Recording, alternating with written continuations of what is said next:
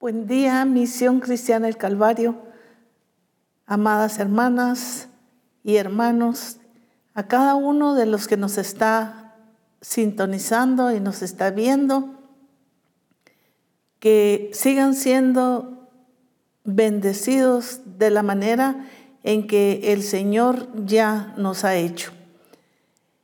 Qué bendición es poder seguir recibiendo del Señor su abundante gracia, su riqueza, toda su esencia, todo lo que en Él existe, lo que Él es y lo que nos ha dado a cada uno de nosotros.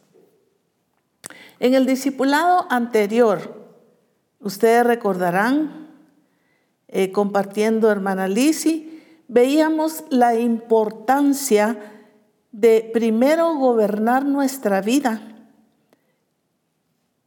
gobernar mi carácter, para poder gobernar mis finanzas, mi familia, para poder realmente eh, tener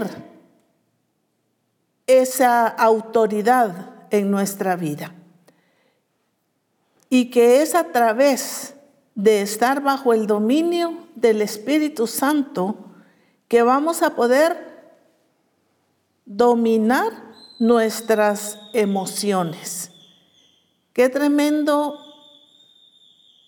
es el que nuestras emociones gobiernen nuestra vida, pero es a través del Espíritu Santo que vamos a poder gobernar nuestras emociones. No que nuestras emociones sean malas, porque el Señor dejó nuestras emociones. Por eso muchas veces lloramos, reímos, pero depende de cómo estén esas emociones bajo el gobierno del Espíritu Santo. Porque cuando nos dejamos llevar y arrastrar por nuestras emociones, entonces eh, echamos a perder muchas cosas que realmente son importantes en nuestra vida. Que no permitamos y no le entreguemos más al enemigo lo que Dios ha determinado y nos ha entregado, porque es lo que hacemos cuando no vivimos conforme a lo que Dios quiere. Se ponía el ejemplo de Moisés cuando quebró las tablas y el Señor las había escrito, pero luego le tocó a Moisés hacerlas. ¿Por qué? Porque en un arrebato de ira, de enojo, de darle lugar más a sus emociones que a lo que el Señor había planificado para el pueblo, Él quebró esas tablas. Le dio tanto lugar a sus emociones. Pero el Señor nos habló y nos, nos hizo ver cómo nosotros debemos de cuidar todos estos aspectos, de hacer las cosas conforme a la voluntad de Dios, conforme a lo que Él quiere y ha planificado en su propósito para nosotros. El siguiente versículo que vimos es sumamente importante y es muy importante darle seguimiento porque es parte del ADN puesto en nosotros que debemos aplicar. Este fue el último versículo que se mencionó en el discipulado pasado. Y es el versículo de Gálatas capítulo 5, versículo 22 y 23. Mas el fruto del Espíritu es amor, gozo, paz, paciencia, benignidad, bondad, fe, mansedumbre, templanza, contra tales cosas no hay ley.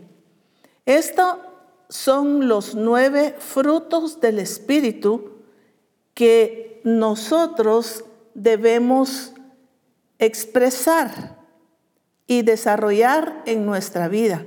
¿Por qué? Porque esta es la voluntad de Dios para ti y para mí. Y esto está dentro de lo que el Señor ha venido hablándonos acerca del ADN que hay en nosotros. Y si nosotros tenemos a Dios, si tenemos al Espíritu Santo en nosotros, es porque allí está nuestro ADN. Entonces lo que nos hace falta es la expresión de esto que ya Dios ha puesto en nosotros. Y por eso es importante y estaremos viendo cada uno de estos frutos del Espíritu. Lo estaremos viendo de forma más amplia, más detallada iremos punto por punto, no en este discipulado, eh, quizá nos lleve algunos discipulados, pero es muy importante que nosotros podamos ser la expresión de Dios, ser la expresión del Señor a través de estos frutos que pues como hijos de Dios como nacidos de nuevo, como gente cristiana, debemos de dar. El Señor nos ha estado hablando mucho de dar fruto y definitivamente el fruto se refiere al fruto de en cuanto a nuestro estilo de vida, en cuanto a nuestra expresión, pero también en cuanto a dar fruto y traer a otros a Cristo. En Mateo capítulo 23, 22, del 37 al 39, el Señor nos habla claramente y nos dice de esta manera, Jesús le dijo, amarás al Señor tu Dios con todo tu corazón, con toda tu alma, con toda tu mente. Este es el primero y grande mandamiento. Y el segundo es semejante. Amarás a tu prójimo como a ti mismo. Qué importante es lo que el Señor nos está hablando en este mandamiento, en lo que es la voluntad de Dios para nuestra vida. Y dice, amarás al Señor tu Dios con todo tu corazón, con toda tu alma, con toda tu mente Qué importante es ver lo que Dios quiere que nosotros hagamos. Y esto significa amar al Señor con todo nuestro corazón. Significa que Él es el primer lugar en nuestra vida, que Él tiene el primer lugar. Cuando nosotros tenemos bien claro, bien entendido, no solo lo conocemos, sino nosotros tenemos ese entendimiento que Él es el primero, no que lo demás no sea importante. Tu esposo, tu esposa son importantes, pero antes que el esposo, antes que la esposa, es el Señor, el amor al Señor. Pero es que yo amo a mi familia. Sí, la familia es súper importante. Ustedes saben que en Misión Cristiana el Calvario le damos suma importancia a la familia. Pero antes que la familia es tu amor a Dios, mi amor a Dios. Esto lo hemos explicado en diferentes ocasiones. Hemos escuchado también al apóstol hablar acerca de su experiencia en cuanto a amar más a Dios que amarme a mí. Aunque me ama, lo hace. Y él me lo expresó siendo novios, diciéndome, yo te amo, pero amo más y en primer lugar a Dios. Y esto es de suma importancia. Y yo le dije de la misma manera, también te amo, pero yo amo a Dios primero. Esto es sumamente importante en la vida del cristiano, en la vida de una pareja, en nuestra vida de familia, dentro de la congregación. Amar a Dios en primer lugar. Tenerle a Él en el primer lugar, sin dejar de amar a tu esposo, a tu esposa, a tus hijos, a los demás, pero amarás al Señor tu Dios con todo tu corazón.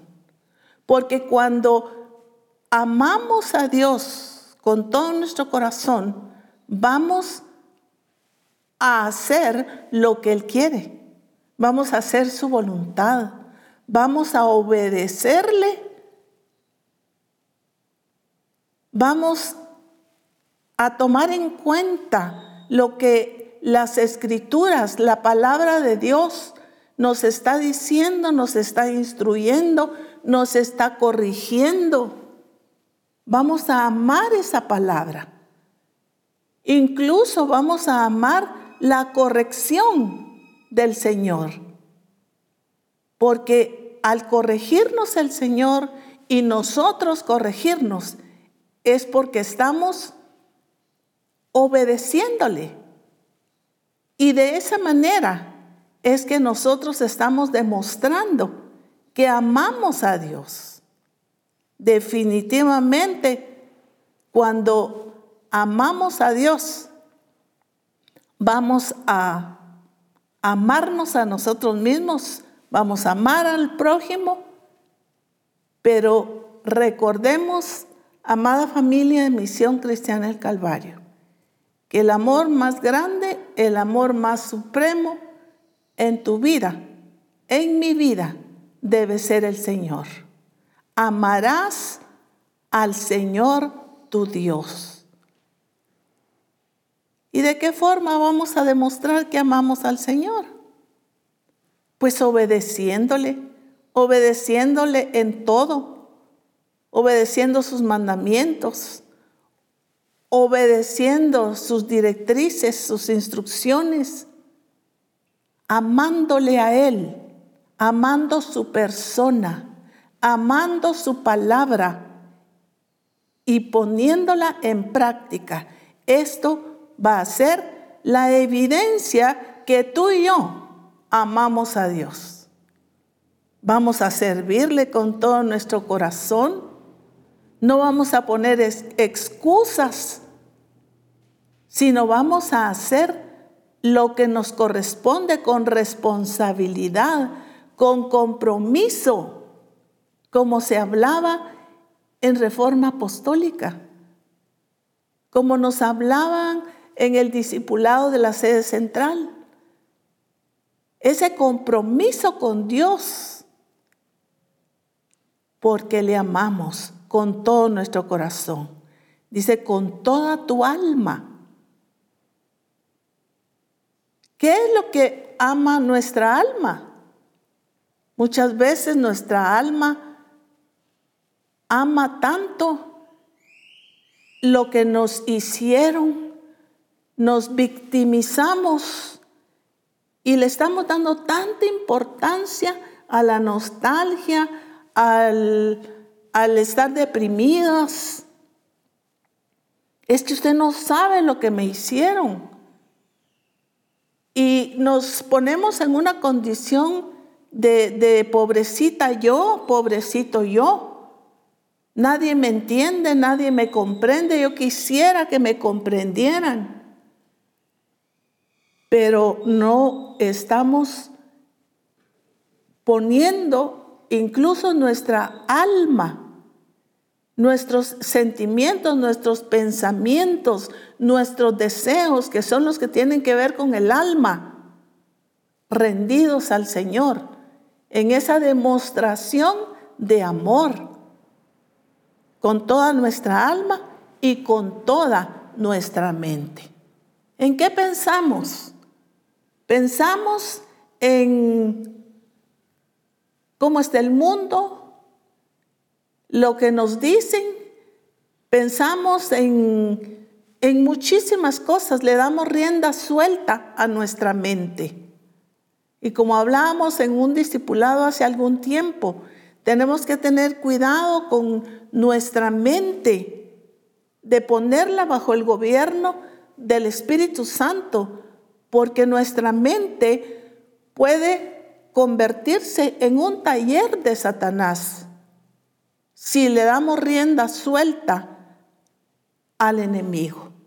Y lo que él está sembrando en nuestra mente, negativismo, temor, en nuestra vida. ¿Por qué? Porque nuestra mente no está puesta en el Señor, en lo que Él es, en su grandeza, en sus maravillas, en su poder, en su misericordia, en lo que Él ha planificado para ti para mí.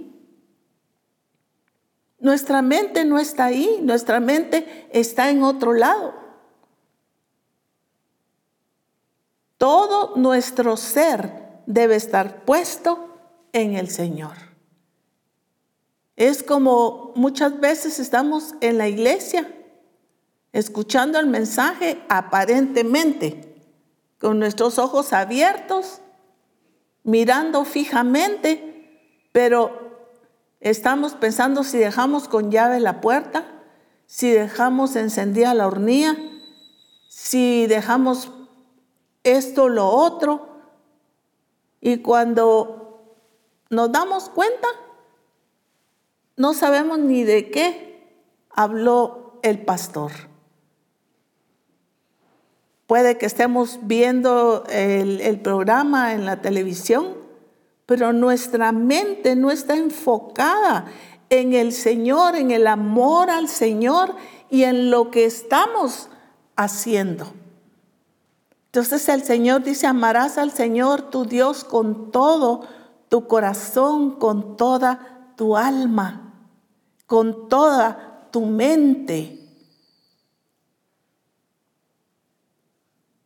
Y el siguiente versículo dice, este es el primero y grande mandamiento. La importancia que tiene, este es el primero y grande mandamiento. Hay muchos más, pero el más importante es amarás al Señor tu Dios. Y de la forma que ya hemos explicado. Y el siguiente versículo 39 dice, y el segundo es semejante. Amarás a tu prójimo como a ti mismo. ¿Por qué nos hace ese énfasis, énfasis cuando está hablando de amarás a tu prójimo como a ti mismo? Porque muchas veces no nos amamos a nosotros mismos. Y no estamos hablando de un amor egoísta, de un amor donde yo quiero todo para mí, que me den, que me atiendan, que me, que me estimulen, que me den palabras bonitas. Pero no estamos hablando de ese amor egoísta. Estamos hablando de amarnos a nosotros mismos porque entendemos quiénes somos. ¿Cuánto nos ha estado hablando el Señor en Reforma Apostólica de nuestra identidad, de nuestro, nuestra naturaleza, de nuestro ADN, de lo que somos en el Señor? Entonces, Qué importante es que nosotros nos amemos a nosotros mismos. Cuidemos de nuestra vida, de nuestra salud, de lo que comemos, de lo que hay en nosotros. Que estemos cuidando de nosotros mismos.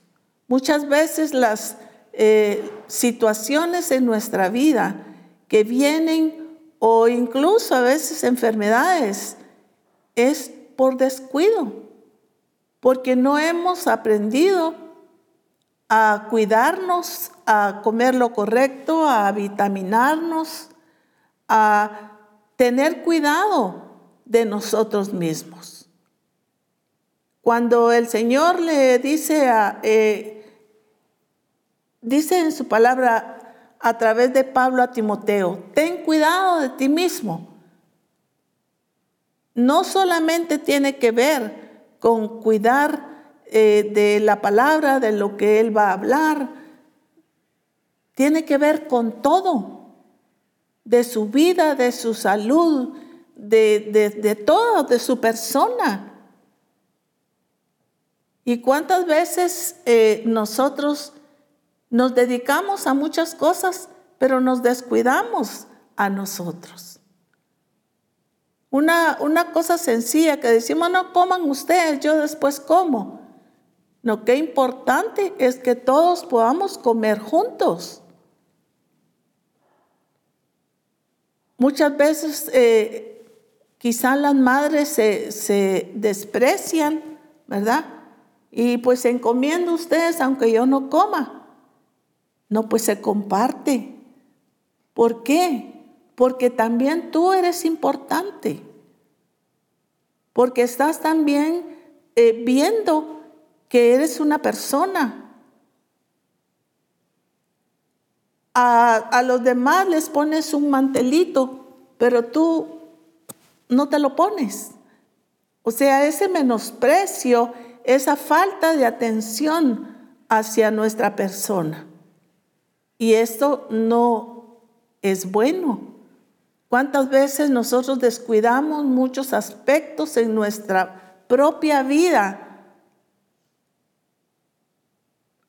que son importantes? Pero dice, amarás a tu prójimo como a ti mismo. Pero si yo no me amo a mí misma, ¿cómo voy a amar a mi prójimo? ¿Cómo voy a tener la capacidad de amar a los demás si yo no me amo a mí misma? Si yo constantemente me estoy despreciando, me estoy viendo que soy fea, me estoy viendo que esto y el otro.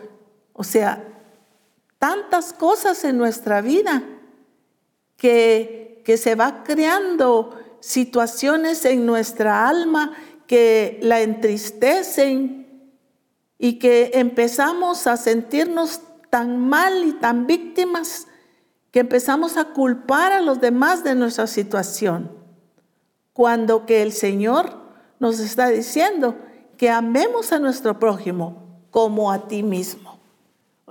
Él está haciendo énfasis en el cuidado que tú y yo debemos tener. Y si tú te estás dando cuenta o te has dado cuenta, y espero que el Espíritu Santo te haga reaccionar y darte cuenta del descuido que has tenido contigo mismo o contigo misma. Quizá tú dices, no, pues yo le voy a dar prioridad a mi esposo, le voy a dar prioridad a mis hijos. Y yo pues ahí voy. No, es, es algo que si tú tienes cuidado de ti misma, vas a tener cuidado de tu esposo, vas a tener cuidado de tus hijos, vas a tener cuidado de la obra del Señor. Pero es importante el amarnos a nosotros mismos para poder amar a los demás. Si yo no me amo a mí mismo, no he entendido quién soy en el Señor. Y amarme como soy, como Dios me hizo. Claro, no, no tampoco decir, ah, bueno, yo me amo como soy, con todas mis cosas, con, con así como soy, con mi carácter y que que quien me quiera que me aguante, no. Porque por esa por eso el Señor nos ha hablado acerca de la transformación, de cambiar nuestra vida, de ser la expresión de Él.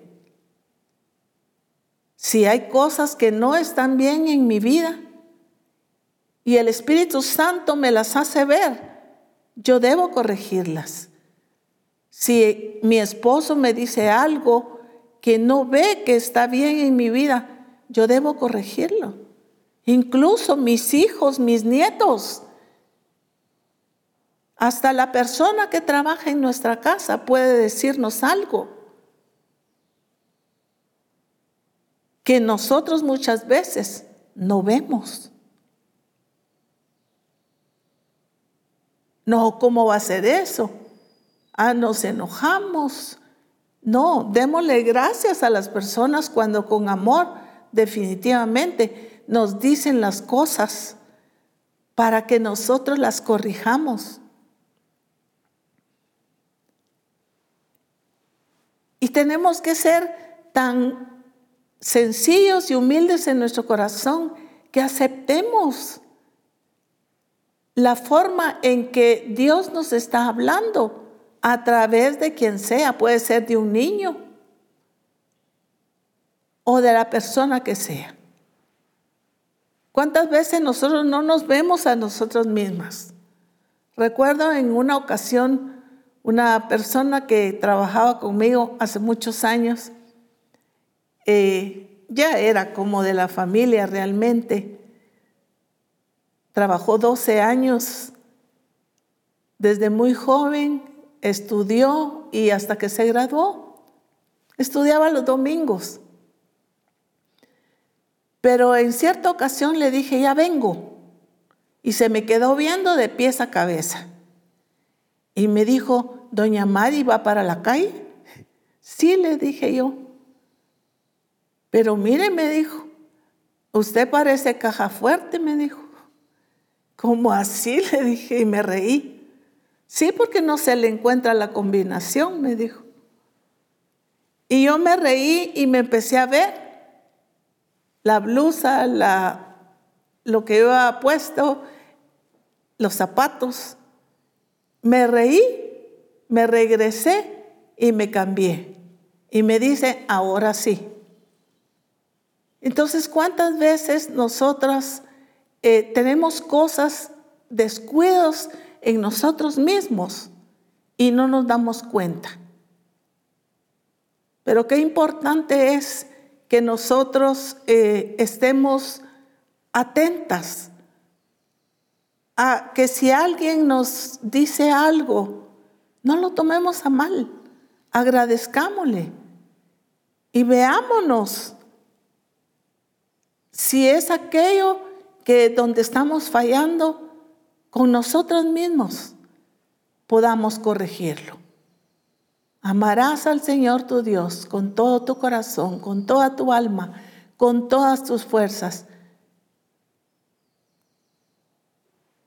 Amarás a tu prójimo como a ti mismo. Cuando amamos al Señor sobre todas las cosas y Él ocupa el primer lugar en nuestra vida, definitivamente seremos capaces de amar a amarnos a nosotros mismos y amar a los demás. Veamos aquí en 2 Juan capítulo 1 y versículo 6. Nos hace un recordatorio, esto ya es en el Nuevo Testamento. Y este es el amor, que andemos según sus mandamientos. O sea, este es el amor. Estamos hablando del amor que andemos según sus mandamientos. Este es el mandamiento que andéis en amor, como vosotros habéis oído desde el principio. Qué hermoso este versículo. Bueno, toda la palabra del Señor es, es hermosa. Cuando uno encuentra la hermosura, cuando uno encuentra el deleite en la palabra del Señor, todo es hermoso. Dice, este es el amor, que andemos según sus mandamientos. Este es el mandamiento, que andéis en amor. ¿Cuál es el mandamiento? Que tú y yo andemos en amor como vosotros habéis oído desde el principio. Cuando mencionamos el versículo de los frutos del Espíritu Santo, el primero es el amor y es el que estamos, estamos viendo. Aquí en 1 Juan capítulo 4, versículo 7 al 11 nos dice de la siguiente manera. Amados, amémonos unos a otros, porque el amor es de Dios. Todo aquel que ama es nacido de Dios y conoce a Dios. El que no ama no ha conocido a Dios porque Dios es amor. En esto se mostró el amor de Dios para con nosotros, en que Dios envió a su Hijo unigénito al mundo para que vivamos por Él. En esto consiste el amor, no en que nosotros hayamos amado a Dios, sino en que Él nos amó a nosotros y envió a su Hijo en propiciación por nuestros pecados.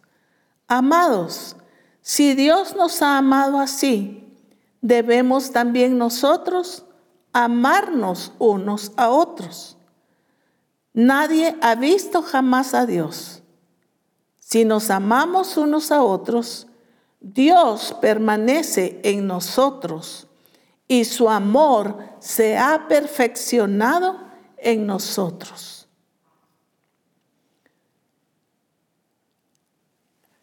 Volviendo al primer versículo, ya no lo vamos a, poner en la pantalla y a ustedes lo, lo tienen ahí y lo escucharon, pero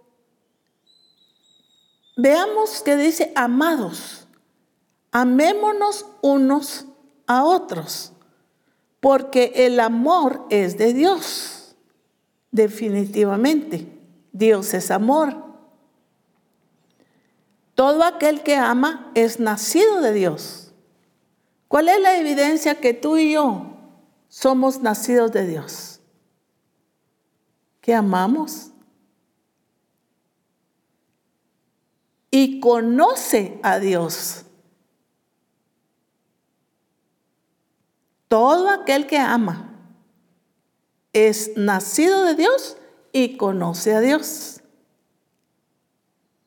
Entonces, si vemos lo contrario, vamos a ver que el que no ama definitivamente no es nacido de Dios, aunque diga que es cristiano, que va a la iglesia, aunque predica, pero dice que tampoco conoce a Dios. ¿Pero por qué? Pues porque no amamos. El que no ama no ha conocido a Dios, porque Dios es amor. La evidencia que tú y yo conocemos a Dios es que amamos. En esto se mostró el amor de Dios. Mire, si nos ponemos a hablar del amor de Dios, el amor de Dios es inmensurable, es maravilloso, es grandioso. El amor de Dios no tiene fin, es sublime. Pero dicen esto se mostró el amor de Dios para con nosotros, en que Dios envió a su Hijo unigénito al mundo para que vivamos por Él. ¿Cuál fue la muestra más grande del amor de Dios para ti y para mí? Que Él envió a su Hijo al mundo para que vivamos por Él. Porque por Él vivimos. Y por eso ese versículo tan conocido, pero tan hermoso, de Juan 3:16, porque de tal manera, ese de tal manera a mí me, me da la, la impresión y así es, es una manera enorme, grande, de tal manera Amó Dios al mundo que dio a su Hijo unigénito para que todo aquel que en Él crea no se pierda, mas tenga vida eterna. Qué amor tan grande, qué amor tan sublime el amor de Dios. No hay amor más grande cuando tú y yo entendemos. No podemos olvidar esto. Todos los días podemos decirle al Señor gracias. Gracias por tu sacrificio en la cruz del Calvario. Gracias por tu obra redentora. Y gracias, Padre, por haber enviado a tu Hijo para que nosotros tuviésemos redención y para que nosotros podamos vivir en ti Qué amor tan grande el de el Padre.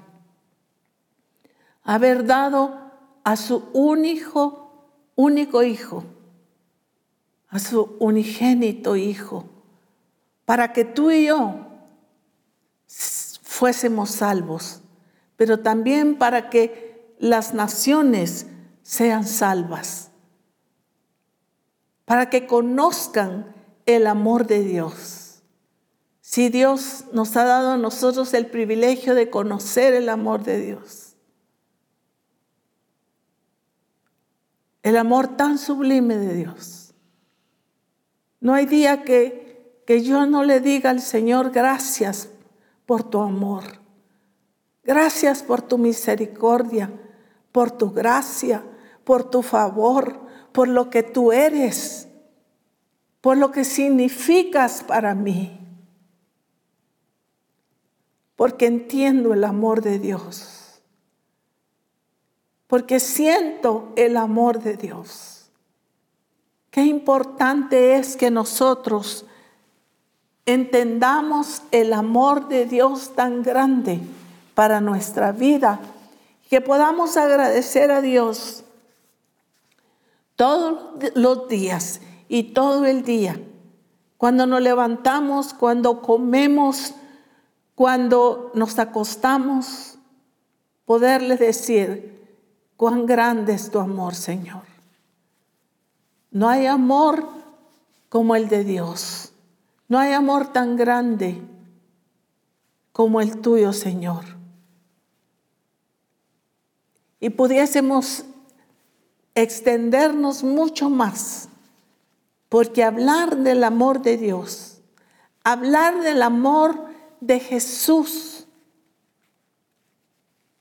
es, es grandioso. El amor del Señor demostrado en el tiempo que Él estuvo aquí en la tierra, para los enfermos, para los desconsolados, para la gente, su compasión, su amor demostrado en todo momento. Pero nos sigue diciendo, en esto consiste el amor, no en que nosotros hayamos amado a Dios, sino en que Él nos amó a nosotros y envió a su Hijo en propiciación por nuestros pecados. Amados, si Dios nos ha amado así, si podemos comprender la magnitud del amor de Dios para nosotros. Por eso dice, si Dios nos ha amado así, debemos también nosotros amarnos unos a otros. Si tú y yo conocemos a Dios, si entendemos el amor de Dios, entonces Él nos dice, amados, si Dios nos ha amado de la forma en que Él lo hace y lo sigue haciendo, entonces dice, debemos nosotros amarnos unos a otros. Si yo amo a Dios, le obedezco. Si tú amas a Dios, le obedeces. Entonces, ¿qué es lo que vamos a hacer? Amarnos unos a otros. Sí, pero es que este me, usted no sabe lo que me hizo. Pues no importa. ¿Qué hiciste tú? ¿Qué hice yo? ¿Qué hicieron nuestras generaciones? Pero dice, de tal manera amó Dios al mundo. De la forma en que Dios nos ha amado, dice, debemos amarnos unos a otros. Dice, nadie ha visto jamás a Dios. Si nos amamos unos a otros, Dios permanece en nosotros y su amor se ha perfeccionado en nosotros. Mire qué hermoso.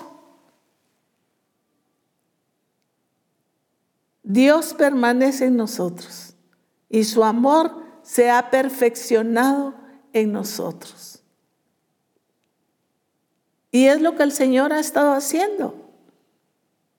Pero qué importante que en este punto del fruto del Espíritu, que es el primero que es amor, Si nosotros tenemos este fruto en acción, lo estamos expresando. Definitivamente, si nos amamos unos a otros, Dios permanece en nosotros y su amor se ha perfeccionado en nosotros. Fíjense que está hablando de permanencia. Dios permanece en nosotros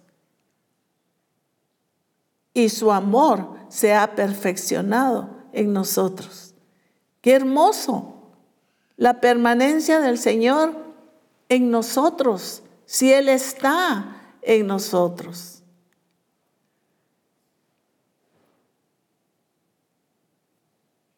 Dice, si alguno abriera la puerta, entraré a él, cenaré con él y él conmigo. sea, Él va a estar siempre con nosotros. Está dentro de nosotros. Pero Él va a permanecer en nosotros. Dice, si nos amamos unos a otros y ese amor ha sido perfeccionado en nosotros. Y el Señor cada vez nos está llevando y nos está llevando a esa perfección de Dios. Y una de las formas en que el Señor nos está perfeccionando es en esto, en el amor.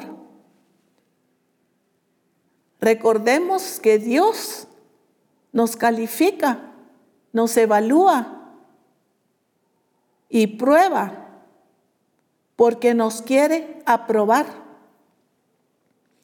para que Él se exprese en nosotros. ¿Y de qué manera? Dice, nadie ha visto a Dios, pero nos van a ver a nosotros, porque somos su expresión misma de amor. Qué importante es lo que el Señor nos habla. Pero ¿de qué manera quiere Dios que nos amemos los unos a los otros? ¿De qué manera? Romanos capítulo 12 y versículo 10 nos dice de la siguiente manera.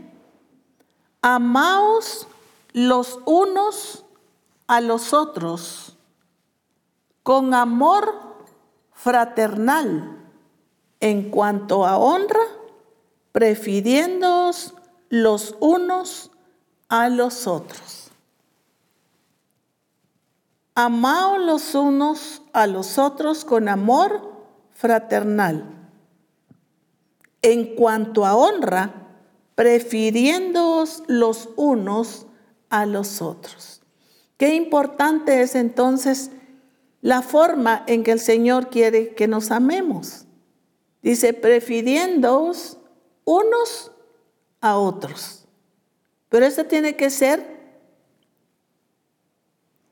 por supuesto, de ambos lados. Pero si no se da,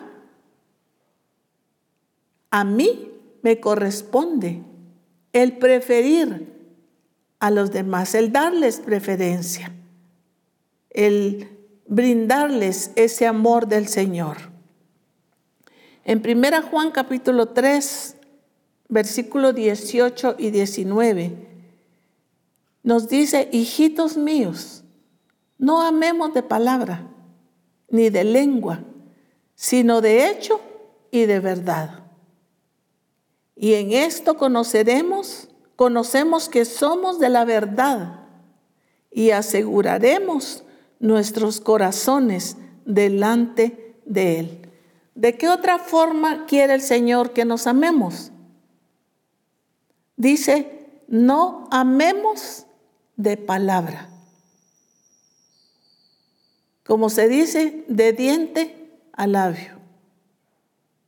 Como quien dice, ay, yo te amo, pero pero quisiera desaparecerte, no. Y ay, sí, si usted es aquí, es allá, eh, pero por dentro decimos nosotros, ay, es que no, no es de palabra nada más, sino dice, sino de hecho y en verdad. El Señor, eh, Él es verdadero. Definitivamente nosotros tenemos que ser verdaderos. Entonces, ¿cómo debe ser la expresión de nuestro amor hacia los demás? Ya vimos que prefiriendo los, los unos a los otros, pero ahora dice no de palabra ni de lengua nada más, sino de hecho y en verdad. O sea, si tu amor va a ser expresado hacia tu familia, hacia tus hermanos, hacia tus compañeros de trabajo, debe ser un amor de verdad. Pues, pero sí, pero es que a mí no. Es que el Señor nos está diciendo si los demás lo hacen o no lo hacen, sino me lo está diciendo a mí, porque es a mí que el Señor me está enseñando. ¿Y cuál es la forma que el Señor me está enseñando? Que debe ser de hecho y en verdad. Y en esto conocemos que somos de la verdad y aseguraremos nuestros corazones delante de Él. Ahí nos sentimos seguros de esta forma. ¿Por qué? Porque nosotros somos gente de verdad. Que cuando nosotros expresemos eh, ese amor del Señor en nosotros sea de verdad. Incluso los demás lo sientan que es de verdad. Y dice, nos aseguraremos nuestros corazones delante de Él. Porque estamos seguros de que como Él es verdadero, nosotros también somos verdaderos porque estamos expresando ese verdadero amor que es el amor de Dios. En Romanos capítulo 12 y versículo 19 nos dice, no os venguéis vosotros mismos, amados míos, dejad lugar a la ira de Dios, porque escrito está, Mía es la venganza, yo pagaré, dice el Señor. No os venguéis vosotros mismos. Cuando hay ese sentimiento de querer vengarnos de lo que nos hicieron, definitivamente no es de Dios. Y el amor de Dios no está en nosotros. ¿Por qué? Porque hay deseos de venganza en nuestro corazón. Y definitivamente esa no es la naturaleza de Dios. Por eso Él dice, no os venguéis vosotros mismos. Aunque en el momento nos sintamos, nos dolamos y nos afectemos, pero cuando le dejamos las cosas al Señor, wow, es tremendo, porque el Señor se encarga de, arreglar las cosas, no a la manera que nosotros hubiésemos querido, pero el asunto no es qué le va a pasar a alguien que nosotros, con quien nosotros queremos la venganza sino qué me está pasando a mí en mi condición espiritual. Si yo sigo llena de esa venganza, de ese deseo de vengarme, o sencillamente entiendo que el Señor dice, mía es la venganza, y yo puedo tener paz y tranquilidad en mi corazón y cuando menos lo pienses, tú ves al Señor obrando. Y dices, qué bueno que yo lo olvidé, qué bueno que yo lo saqué de mi corazón y qué bueno que la situación cambió. ¿Por qué? Porque tú tomaste una actitud, la actitud que Dios quiere, esa actitud de amor a ti misma, porque si tú tienes ese deseo de venganza y estás enfermo en tu corazón, en tu alma, no te estás amando a ti mismo y mucho menos estamos amando al Señor. En el libro de Colosenses capítulo 3 y versículo 12 nos habla de algo muy importante y dice, vestidos pues como escogidos de Dios, santos llamados, de entrañable misericordia, de benignidad, de humildad, de mansedumbre, de paciencia, soportándoos unos a otros y perdonándoos unos a otros. Si alguno tuviere queja contra otro, de la manera que Cristo os perdonó, así también hacedlo vosotros. Y sobre todas estas cosas, vestidos de amor, que es el vínculo perfecto. Qué hermosos estos versículos que, que leímos. Pero quiero resaltar el último porque es lo que todo lo anterior tiene que ver con la actitud que nosotros tomemos, por supuesto. Pero el versículo 14 dice, y sobre todas estas cosas, vestidos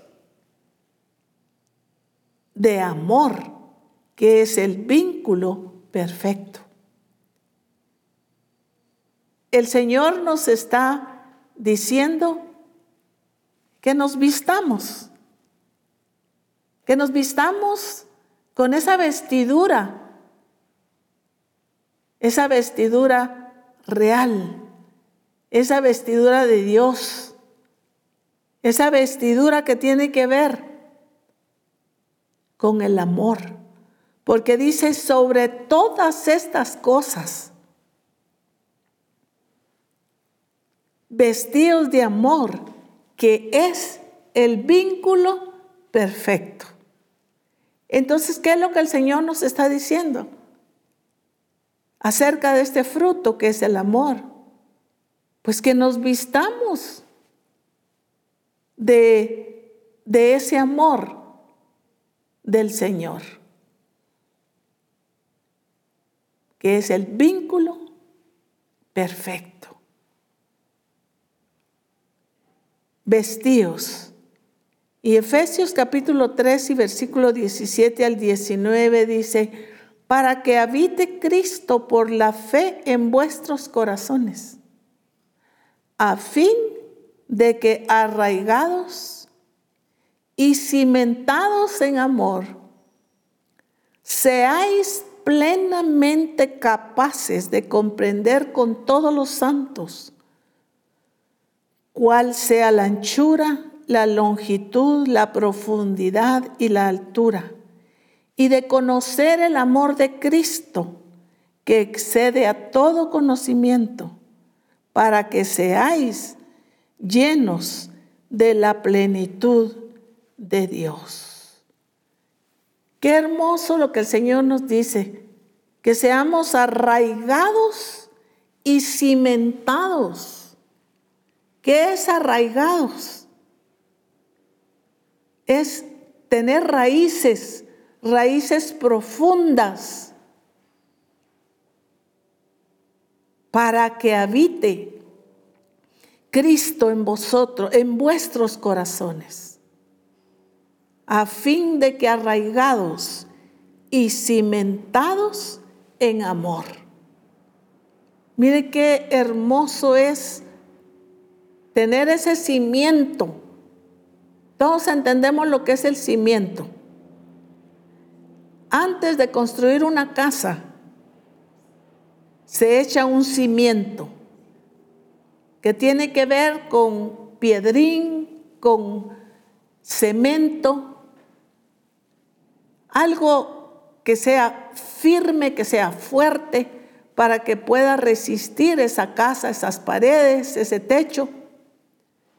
Entonces nos está hablando aquí de cimentados, arraigados, que nuestras raíces estén profundas.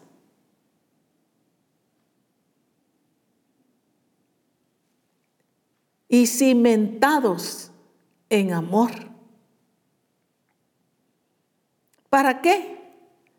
Y nos da toda la, la explicación aquí de que seáis capaces de comprender con todos los santos cuál sea la anchura, la profundidad, todo lo que tiene que ver con el conocimiento del Señor. ¿Para qué? para que seáis llenos de toda la plenitud de Dios. Ese, eh, ese cimentar y ese arraigar en el amor nos va a hacer tener ese conocimiento de todo lo que es Dios en su anchura, en su longitud, en su profundidad, en su altura, pero para que seáis llenos de toda la plenitud de Dios. Qué hermoso es lo que el Señor nos está hablando, nos está diciendo. Y en 1 Juan capítulo 4, versículos 20 y 21, dice, y si alguno dice, yo amo a Dios, y aborrece a su hermano, es mentiroso. Pues el que no ama a su hermano a quien ha visto, ¿cómo puede amar a Dios a quien no ha visto? Y nosotros tenemos este mandamiento de él, el que ama a Dios, ame también a su hermano.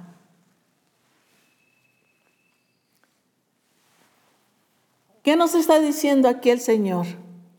Dice, si yo amo a Dios, alguno dice, yo amo a Dios. Si nos preguntan en la iglesia, ¿cuántos aman a Dios? Amén. Y levantamos toda la mano. Pero dice, y aborrece a su hermano. No, yo no me siento con él le volteo la cara.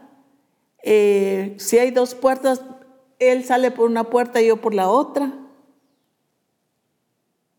Y como que no quisiéramos que llegara a la iglesia.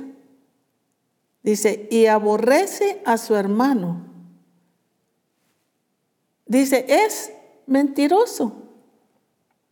Pues el que no ama a su hermano, a quien ha visto, ¿cómo puede amar a Dios? A quien no ha visto. O sea, en otras palabras, es ilógico que digamos que amamos a Dios, pero no amamos a nuestro prójimo. No seamos capaces de perdonar, como vimos en los versículos anteriores. No podamos ser capaces de dejarle las cosas al Señor y descansar en Él y obedecerle porque le amamos, vamos a amar a nuestro prójimo. Y nosotros tenemos este mandamiento de él, el que ama a Dios ame también a su hermano. Dice, y nosotros tenemos este mandamiento. El que ama a Dios, ame también a su hermano. Primera Juan 2, 9 al 11.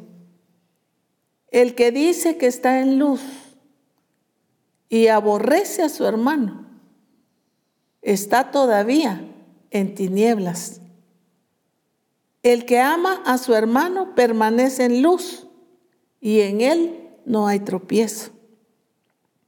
Pero el que aborrece a su hermano está en tinieblas y anda en tinieblas y no sabe a dónde va, porque las tinieblas le han cegado los ojos. Qué tremendo, porque dice no sabe a dónde va. En otras palabras, cuando alguien no sabe a dónde va es porque está perdido. Entonces nos está diciendo, si estamos en tinieblas, si no amamos, a nuestros hermanos. Entonces estamos perdidos, estamos en tinieblas, porque dice, porque le han cegado los ojos.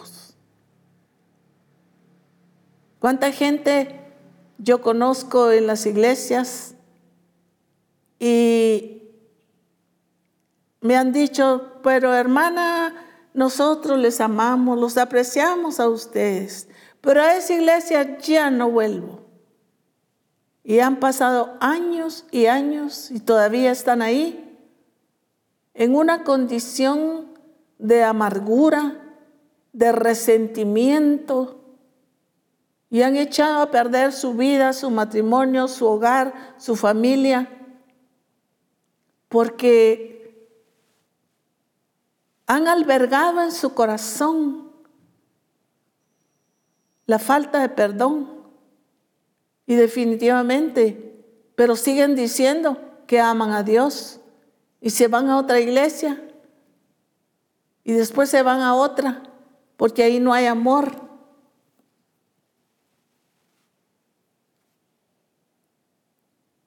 Me dijo una hermana en cierta oportunidad, yo la vi que salió tan enojada del templo y, me saludó, ay hermana Mari, me dijo, yo como la quiero a usted, pero yo me voy de esta iglesia y le dije, ¿por qué? Porque aquí no hay amor. Y le dije, hermana, quédese, quédese porque usted, el amor que usted tiene, se los puede dar a los que no tienen aquí. Porque la gente anda en busca de amor, pero no quiere darlo. Solo está esperando. Mientras que el Señor aquí no está diciendo, miren, esperen que los demás los amen. Aquí dice que es un mandamiento del Señor, el amarnos los unos a los otros. Y que si nosotros amamos, vamos a estar en luz definitivamente. O lo contrario. En 1 Corintios capítulo 13 y versículo 1 al 8. Eh, nos dice, si yo hablase lenguas humanas y angélicas y no tengo amor, vengo a ser como metal que resuena o címbalo que retiñe. Y si tuviese profecía y entendiese todos los misterios y toda la ciencia, si tuviese toda la fe de tal manera que traspasase los montes y no tengo amor, nada soy. Y si repartiese todos mis bienes para dar de comer a los pobres, y si entregase mi cuerpo para ser quemado y no tengo amor, de nada me sirve. El amor es sufrido. En cada circunstancia, nunca se rinde. Es benigno. El amor no tiene envidia el amor no es jactancioso, no se envanece, no hace nada indebido, no busca lo suyo. En otras palabras, no es egoísta, no se irrita, no guarda rencor, no se goza de la injusticia, mas se goza de la verdad. Todo lo sufre. No está hablando de victimizarse, Está hablando de esa paciencia, de ese lugar en el que está de refugio. Todo lo cree, siempre confía en Dios. Nunca deja de creer. Todo lo espera, todo lo soporta. En otras palabras, todo no pierde su esperanza en Dios. Nunca se da por vencido. El versículo 8 dice, el amor nunca deja de ser, pero las profecías se acabarán y cesarán las lenguas y la ciencia acabará.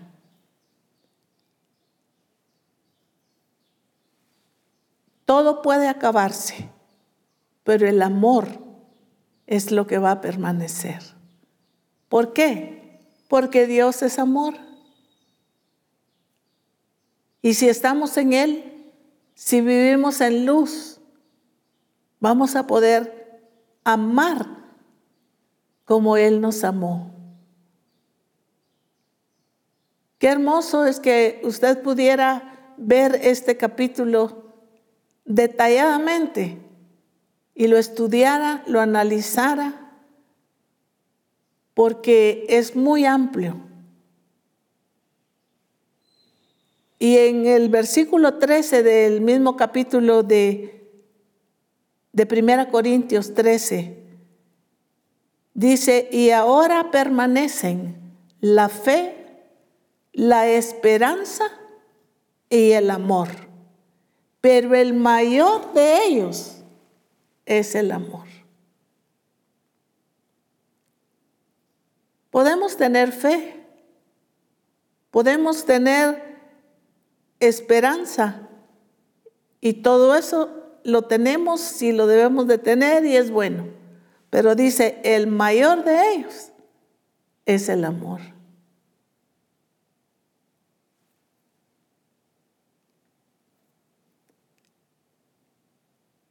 Primera Juan 4:12 dice, nadie ha visto jamás a Dios. Si nos amamos unos a otros, Dios permanece en nosotros y su amor se ha perfeccionado en nosotros. Habíamos leído este versículo anteriormente, pero quise reforzarlo porque Quizá la gente no puede ver a Dios físicamente y nosotros no lo podemos ver, pero sí lo podemos sentir porque lo hemos experimentado, porque Él vive en nosotros, dentro de nosotros, porque se manifiesta en nuestra vida. Pero al ser perfeccionado ese amor en nosotros, va a dar como resultado lo que dice Juan capítulo 13, 35. Este es el último versículo. En esto conocerán todos que sois mis discípulos si tuviereis amor unos con los otros. En esto conocerán. ¿Quiénes conocerán?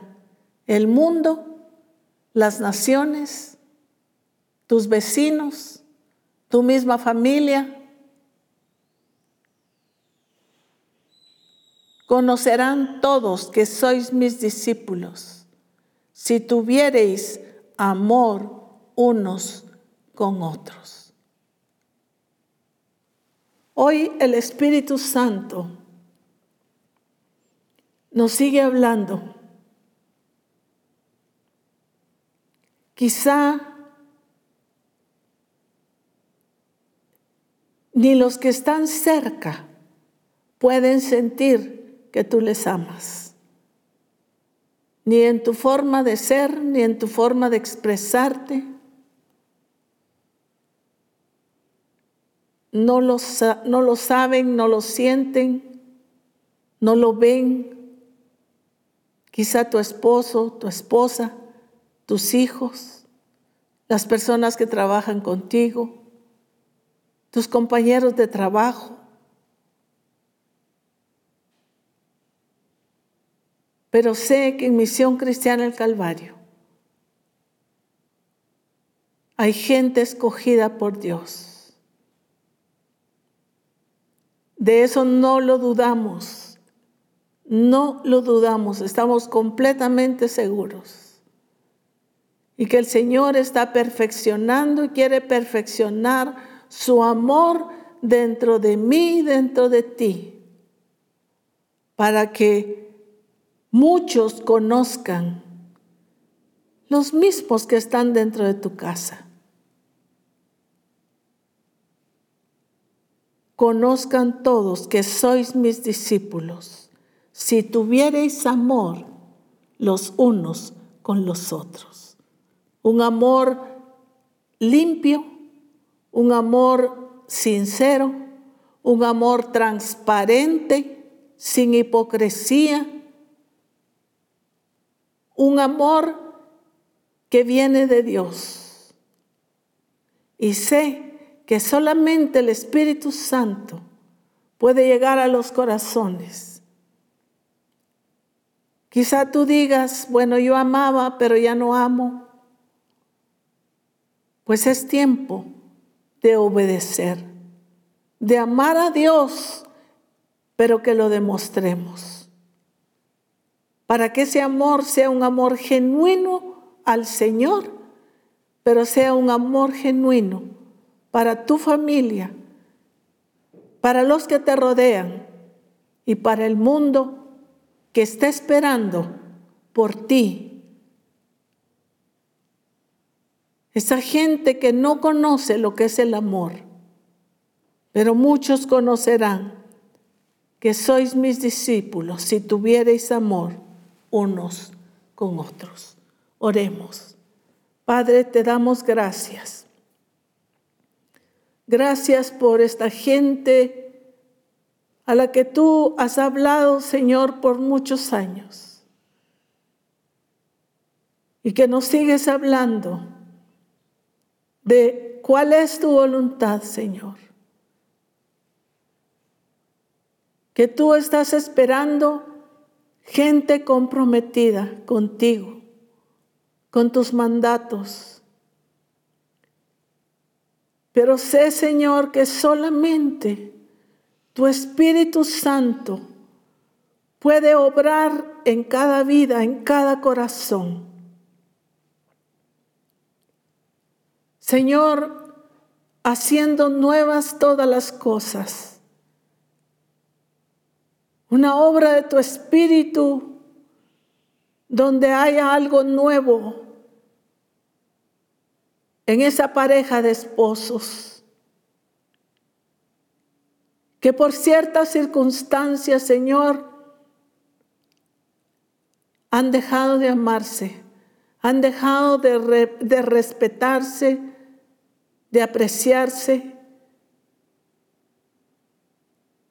donde quizá el amor para ellos ya no existe, pero Señor, tú haces nuevas todas las cosas.